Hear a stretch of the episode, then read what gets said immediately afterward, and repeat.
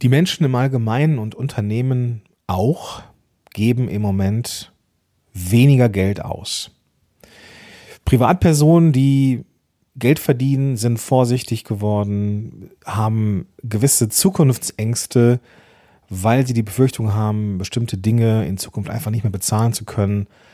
Es gibt so Sachen wie die Inflation, Unsicherheit wegen der ganzen Kriege, die um uns sind, die noch nicht aufgearbeitete Corona-Krise, die uns zumindest mental noch in den Knochen hängen. Das sind alles Gründe dafür, weswegen wir als Selbstständige unter Umständen ein echtes Problem haben in der Akquise von Menschen, von neuen Kunden. Und vor dieser Herausforderung stehen wir jetzt. Und ich möchte in dieser Episode mit dir über Möglichkeiten sprechen, die du hast, um dein Business weiterlaufen zu lassen, ohne dass du zwangsläufig billiger werden musst. Ja, das hat jetzt in erster Linie mal sehr wenig mit Podcasting zu tun, aber der Podcast heißt Podcast Loves Business. Also gucken wir uns in dieser Episode mal das Business ein bisschen genauer an.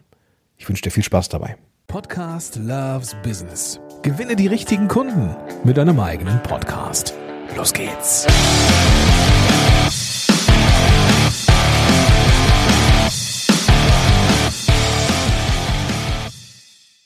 Willkommen zurück zu einer neuen Episode von Podcast Loves Business. Ich bin Gordon Schönwelder, ich bin dein Podcast-Coach hier und mit diesem Podcast und meinen Dienstleistungen eben dafür da, deinen Podcast zu starten oder einen bestehenden Podcast noch besser zu machen, damit du eben die Kundinnen und Kunden bekommst, die richtig Bock haben, mit dir zu arbeiten.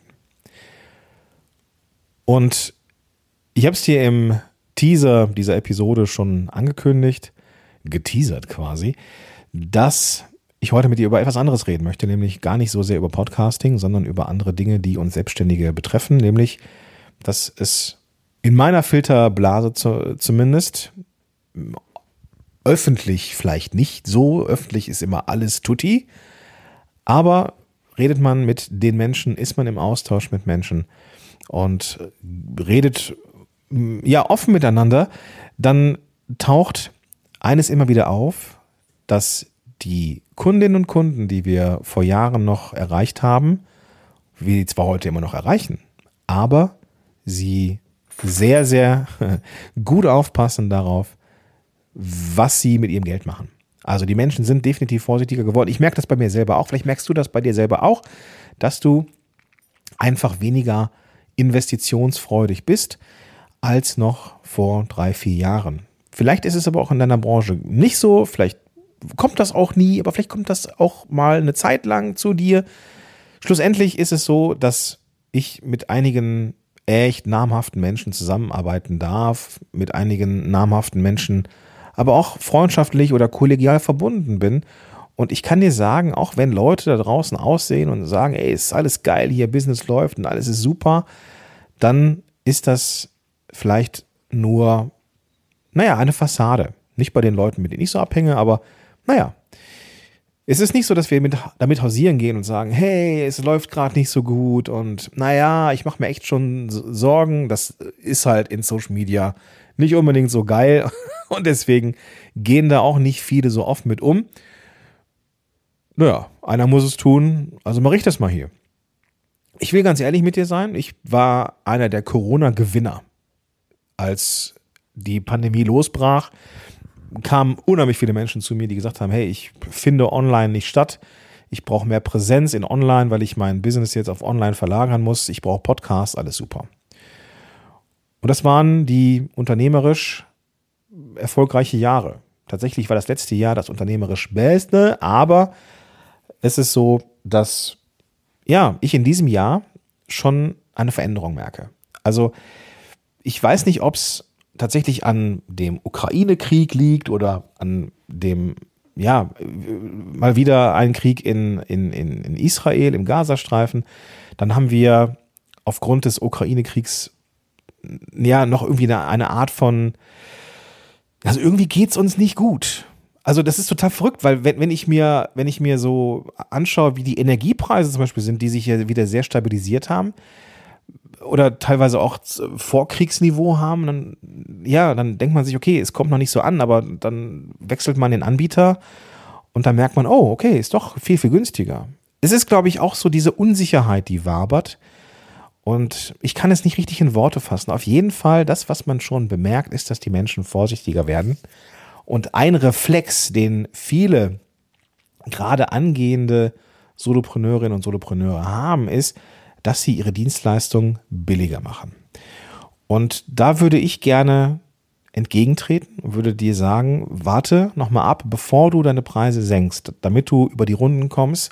Lass uns nochmal so ein, zwei, drei Dinge besprechen, ob es nicht auch irgendwie anders geht. Okay? Der erste Punkt, den ich hier mit dir gerne besprechen wollen würde, und ich bin selber in Anführungsstrichen betroffen, ich merke schon auch, dass die Leute mir nicht mehr so die Bude einrennen und sagen, hier, shut up and take my money. Ich erlebe da auch eine gewisse Vorsicht. Die Menschen, die den Weg zu mir finden und dann ich mit den Menschen rede und wir gucken, ob wir zusammenarbeiten können, die wollen das schon verstehen. Die wollen da auch sehr im Detail verstehen, was passiert denn da eigentlich jetzt genau? Was steckt eigentlich hinter diesem Programm, das du da anbietest? Was ist eigentlich genau das? Und was kannst du mir in Anführungsstrichen versprechen, Gordon? Was sind Dinge, die ich selber machen muss? Also die, die, die Menschen sind nach wie vor interessiert und ich glaube auch, dass das Geld prinzipiell noch da ist. Nur das wird nicht mehr so gerne ausgegeben. Und da ist es extrem wichtig zu betonen, was ist der Wert deiner Dienstleistung? Was ist die Qualität deiner Dienstleistung? Es geht gar nicht so darum, dass du irgendwie den Leuten Honig ums Maul schmierst oder irgendwas schön färbst oder sonst irgendwas. Aber die Menschen dürfen den wahrgenommenen Wert deiner Dienstleistungen oder deiner Produkte oder was auch immer die, die müssen den wahrgenommenen Wert wirklich, ja, der muss vergrößert werden. Wenn du zum Beispiel, also ich mache das mal plakativ, bei mir ist es so, dass ich das bisher immer so aufgebaut habe, dass es halt eins zu eins Coaching gibt. Ich kombiniere das mit einem mit einer Lifetime-Phase in, in meinem Club, dass man, egal wann man ein Problem mit seinem Podcast hat und mit mir gearbeitet hat, immer einen Weg zu mir hat. Und ich bemerke, dass die Leute immer mehr nachfragen und Sicherheitswünsche haben. Und ich betone jetzt diese langfristige Begleitung, dass ich sage, pass auf, egal was passiert. Und du hast einmal diesen Preis bezahlt. Ja, das hat seinen Wert, das weiß ich auch, aber du hast ihn einmal bezahlt und du hast immer einen, in mir immer einen Ansprechpartner für deinen Podcast. Das, was du mit diesem Preis kaufst, ist die Sicherheit, dass dir nie etwas passieren kann, was man podcastseitig nicht mehr lösen kann. So. Und das bedeutet, dass ich mir für meine Landingpages und für die, für die ähm, Akquisegespräche, dass ich dann auch wirklich diesen wahrgenommenen Wert betonen muss. Sag, pass auf, ja, ich verstehe das. Ich verstehe total, dass du Furcht hast, dass du da nicht, dass, dass du den Return on Invest nicht bekommst. Aber was ich dir garantieren kann, ist das und das und das und das und das. Landete vorher nie auf einer Landingpage. Aber die Menschen haben jetzt andere Befürchtungen, Sicherheitsbedenken, wenn man so möchte, dass sie auch das, dass sie eine Leistung bekommen für das Geld. Das sollte natürlich vorher auch der Fall sein. Nur da war die Investitionsbereitschaft einfach höher. Die Menschen brauchten nicht so viel Information, um Feuer und Flamme zu sein und konnten das schon so ein bisschen antizipieren. Heute brauchen sie etwas mehr wahrgenommenen Nutzen. Und da brauchst du vielleicht einfach bessere Landingpages. Vielleicht wird der Nutzen deiner Dienstleistung, der konkrete Nutzen, wie wird mein Leben besser, wenn ich diese Dienstleistung benutze, und das sollte ja der Fall sein. Also wir verkaufen ja keinen Scheiß, sondern wir verkaufen ja gutes Zeug. Und wir verkaufen eine Transformation oder wir, wir verkaufen einen, ein, ein, ein Endergebnis. Ja, bei mir ist es so, Die Menschen haben einen Podcast oder einen Podcast, auf den sie stolz sein können. Der Podcast läuft gut, der läuft wieder gut. Sie haben nie wieder Schwierigkeiten, irgendwie in irgendeiner Art und Weise was Contentseitiges äh, zu produzieren. Der Podcast ist die Basis und alles andere, Newsletter, Social Media, bla bla bla. Das sind alles Dinge, die da mehr oder weniger auf Autopilot passieren und man hat immer Content. Das ist das, was ich versprechen kann. Du hast, wenn du das, wenn du dich an, an, an diese äh, Regeln und Tipps hältst, dann hast du immer genug Content, der passend ist, der strategisch ist und der Kunden gewinnt. Punkt. So. Das war natürlich immer der Fall. Aber heute nochmal, ich muss es auf den Landingpages besser kommunizieren und überhaupt mal Landingpages machen. Das ist eben der Punkt zum Beispiel. Das heißt, dass ich Vorher war es ja so, dass ich ähm, sage, pass auf, hier, ich habe ähm, ein Kennenlerngespräch, hier habe ich, hab ich ein Produkt. Und das sollen sich die Leute im Vorfeld anschauen. Die sollen sich jetzt im Vorfeld schon anschauen, was ist drin, was sind die Dinge, bei denen ich helfen kann, weil ich auch gemerkt habe, sobald da kein Preis steht, ist schon schwierig. Ich weiß, das ist so eine Philosophiefrage. Macht man jetzt den Preis auf der, schreibt man den Preis auf die Landingpage, ja oder nein?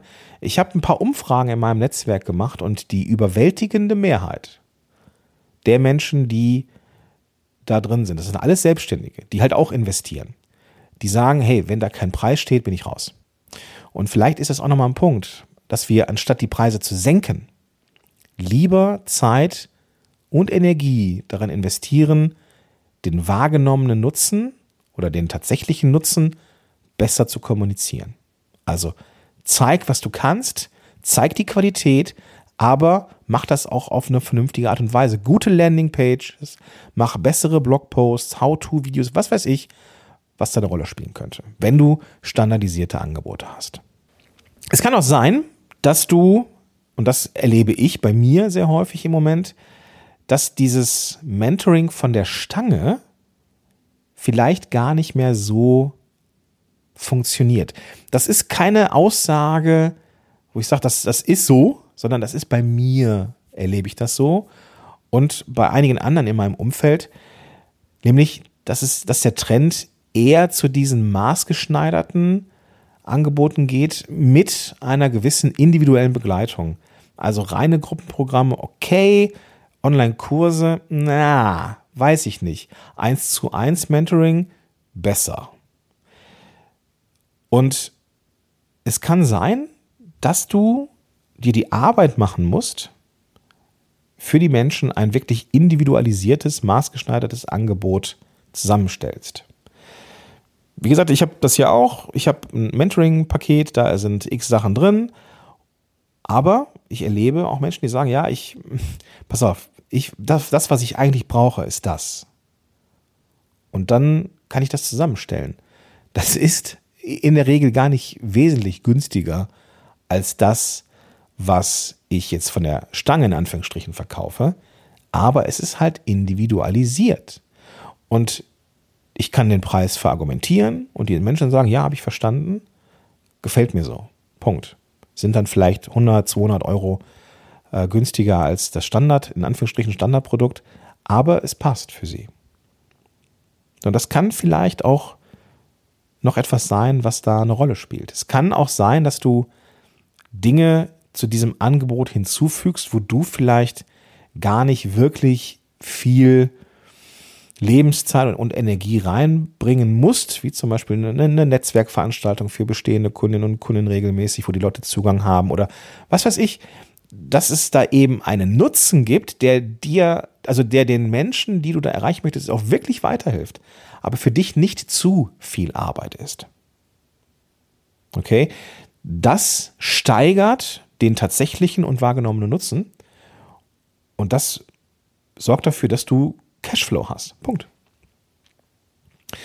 Der nächste Punkt, und das, da bringt mich der Cashflow eben hin, also die Kohle, die ich habe, die, die Frage ist, wie liquide bin ich? Es ist vielleicht auch einfach an der Zeit, dass wenn du merkst, boah, Leute werden echt schwieriger zu akquirieren, ich habe weniger Kunden, dann ist es auch ganz, ganz wichtig, den Kostenapparat nochmal sich anzuschauen. Also welche laufenden und fixen Kosten habe ich da eigentlich? Das ist ein super Zeitpunkt, um mal alle Tools auf den Prüfstand zu stellen, die wir so im Abo haben. ob man da nicht auch ein bisschen was hinten rüber kippen lassen kann. Ich bin ganz ehrlich, ich bin ein großer Fan von Tools und Helferlein und ich probiere die super gerne aus und ich gebe mir auch gerne mal ein Abo, um das mal auf Herz und Nieren zu prüfen. Aber für jedes, jedes fucking einzelne Tool habe ich eine Erinnerung gestellt für mich. Ist das etwas, was ich brauche? Habe ich das ein Jahr abgeschlossen? Mache ich mir einen Reminder für in elf Monaten? Brauche ich das Tool? Ja oder nein? Und wenn ich das nicht brauche, wird es gelöscht. Es gibt so ein paar Wackelkandidaten, Miro zum Beispiel. Super tolles Tool, wo du so ein Whiteboard hast und alle möglichen Dinge hast und du kannst da Sachen visualisieren und alles ist, alles ist tutti. Aber ganz ehrlich, ich nutze es nur für interne Zwecke, für Prozessdiagramme. Und da reicht mir eigentlich die kostenfreie Variante aus. Das bedeutet, dass ich Miro vermutlich nicht verlängern werde, weil da, glaube ich, zwei, drei Boards äh, kostenfrei sind. Und wenn ich darüber hinaus welche brauche, dann ist es kostenpflichtig. Aber ich brauche das für meinen Arbeitsablauf nicht. Ich habe gedacht, das wäre neben der Prozessvisualisierung von meinen halt ganzen Sachen hier, wäre es halt auch gut für die Arbeit mit Klienten, äh, Klientinnen und Klienten. Aber ich nutze es selten. Also ist es etwas, was hinüberkippt. Also diese Kostenstruktur niedrig zu halten, ist per se eine gute Sache, weil ne, du kennst ja den Unterschied zwischen Umsatz und Gewinn, ja, äh, das muss ich dir, glaube ich, nicht erklären. Wenn der Kostenapparat klein ist, ist automatisch auch der, der Gewinn größer am Ende. Also von daher ist das eh gut, aber jetzt ist es vielleicht besonders wichtig, sich von Tools zu trennen, die man vielleicht auch monatlich bezahlt. Da kommen ganz schnell ein paar hundert Euro zusammen, die man dann eben sparen kann. Der nächste Punkt ist ja die guten alten Zahlungsoptionen. Vielleicht ist es sinnvoll, auch ganz offen über ein Ratenmodell zu sprechen, das dann vielleicht im Monat, wo du das beginnst, dafür sorgst, dass du nicht wirklich viel Umsatz hast, weil die Menschen dann das, was sie in dem Monat bezahlen würden, dann auf die nächsten x Monate aufteilen. Aber dafür musst du in den nächsten x Monaten halt eben auch für das Geld nicht mehr akquirieren oder diese, ne, für, musst du keine neuen Kunden akquirieren. Also das wäre auch nochmal eine Option, die du dir anschauen könntest, um vielleicht Durststrecken ein Stück weit zu kompensieren.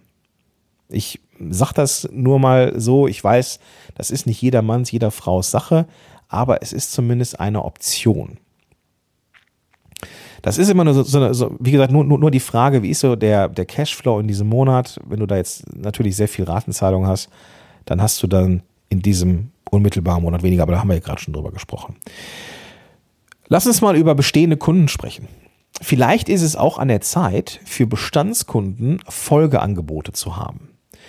Bin ich ganz ehrlich, tue ich mich ein bisschen schwer, weil ich die Menschen ja eh gerne über einen langen Zeitraum oder mit meinem Mentoring halt quasi auch lebenslang begleite. Aber vielleicht ist es auch sinnvoll, Folge an Produkt, Folgeprodukte oder ähnliche Produkte, ergänzende Produkte zu haben, die für die Bestandskunden eine gute Sache sind. Jetzt hier beispielsweise bei mir, das, was, was ich in die Welt bringen möchte, ist eine, eine Art SEO-Produkt. Ja, Apple Podcast fängt jetzt an, die Podcast-Episoden zu transkribieren und dann ist man auch besser sichtbar und so weiter. Natürlich müssen wir Podcaster und Podcaster auch wissen, welche Key Keywords sind für uns relevant, wie baue ich die ein und, und, und. Das heißt, das ist relevant für so ziemlich alle, auch meine Klientinnen und Klienten, die ich schon begleitet habe.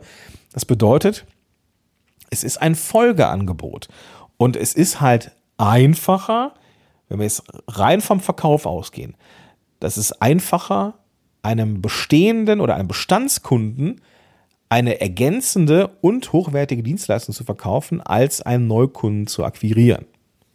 So.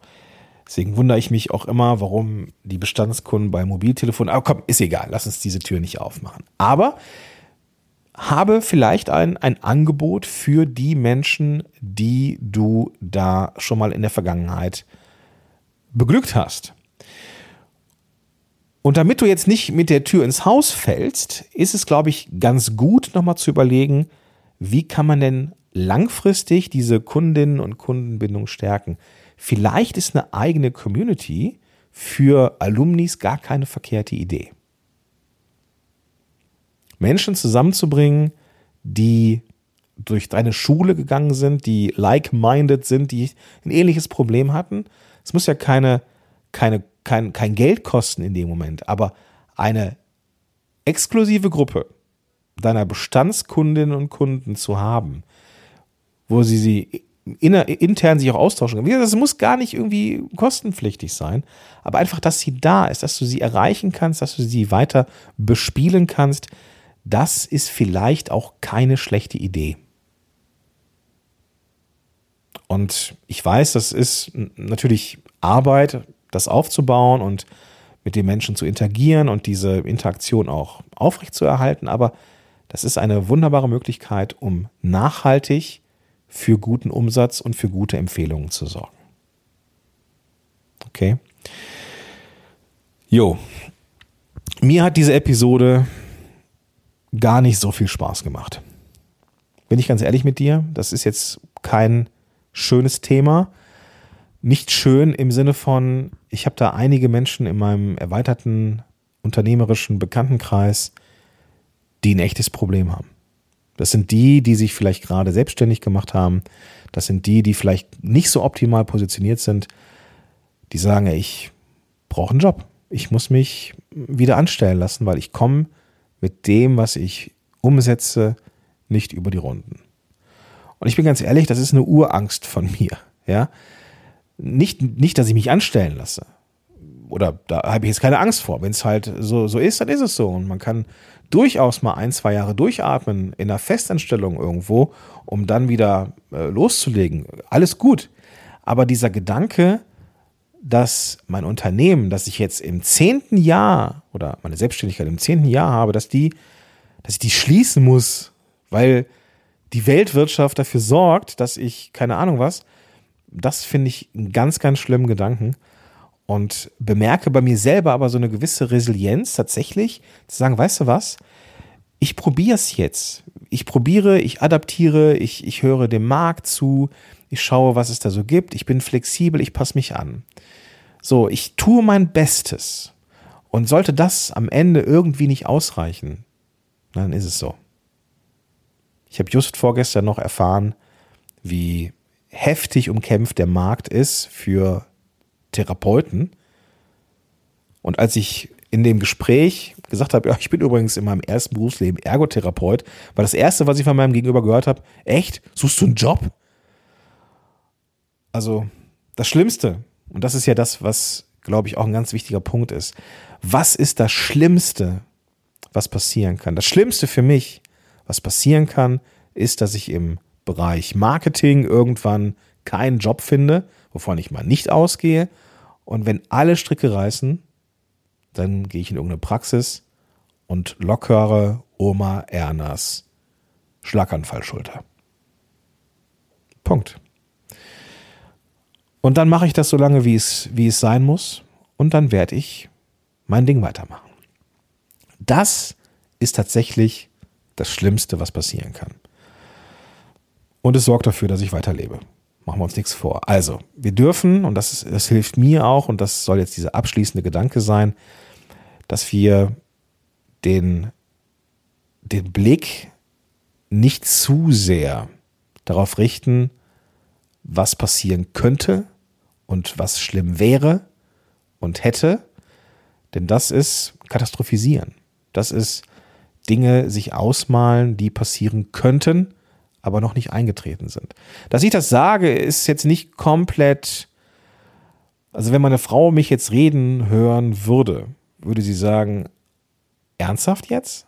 Weil genau das ist mein Ding. Ich katastrophisiere. Mein Gehirn kann das extrem gut. Und das ist auch der Grund, und ich habe da, gehe ja mit offen damit um, warum und weswegen ich ganz, ganz viele Jahre und halt immer noch mit Depressionen zu tun habe und mein Gehirn extrem gut daran ist, sich schlimme Gedanken zu machen. Aber ich habe trainiert in der Therapie, ich habe trainiert, diese schlimmen Gedanken als das wahrzunehmen, was sie sind, nämlich Gedanken. Über einen Zustand in der Zukunft, der nicht eingetreten ist. Stand heute bin ich nicht pleite. Also bin ich nicht pleite. Und so verhalte ich mich. Okay? Resilienz ist da angesagt. Nimm bitte aus dieser Episode mit, was du möchtest. Wenn du noch da bist, bei dieser Episode und mir zuhörst, vielen, vielen Dank. Lass uns doch gerne mal in den sozialen Medien, gerne auf Instagram mal austauschen. Schreib mir da einfach, wie es dir so geht und wo du du gerade vielleicht dran knappst oder knabberst, sagt man das so? Du weißt, was ich meine. Und ich wünsche dir jetzt erstmal viel, viel Erfolg beim Umsetzen. Schau, dass du deinen Weg gehst und ich bin sehr, sehr sicher, dass wir dieses Tal sofern es ein Eins ist, irgendwann durchwandert haben und es wieder bergauf geht. In diesem Sinne wünsche ich dir einen ganz, ganz tollen Tag und sage bis dahin, dein Gordon Schönwälder.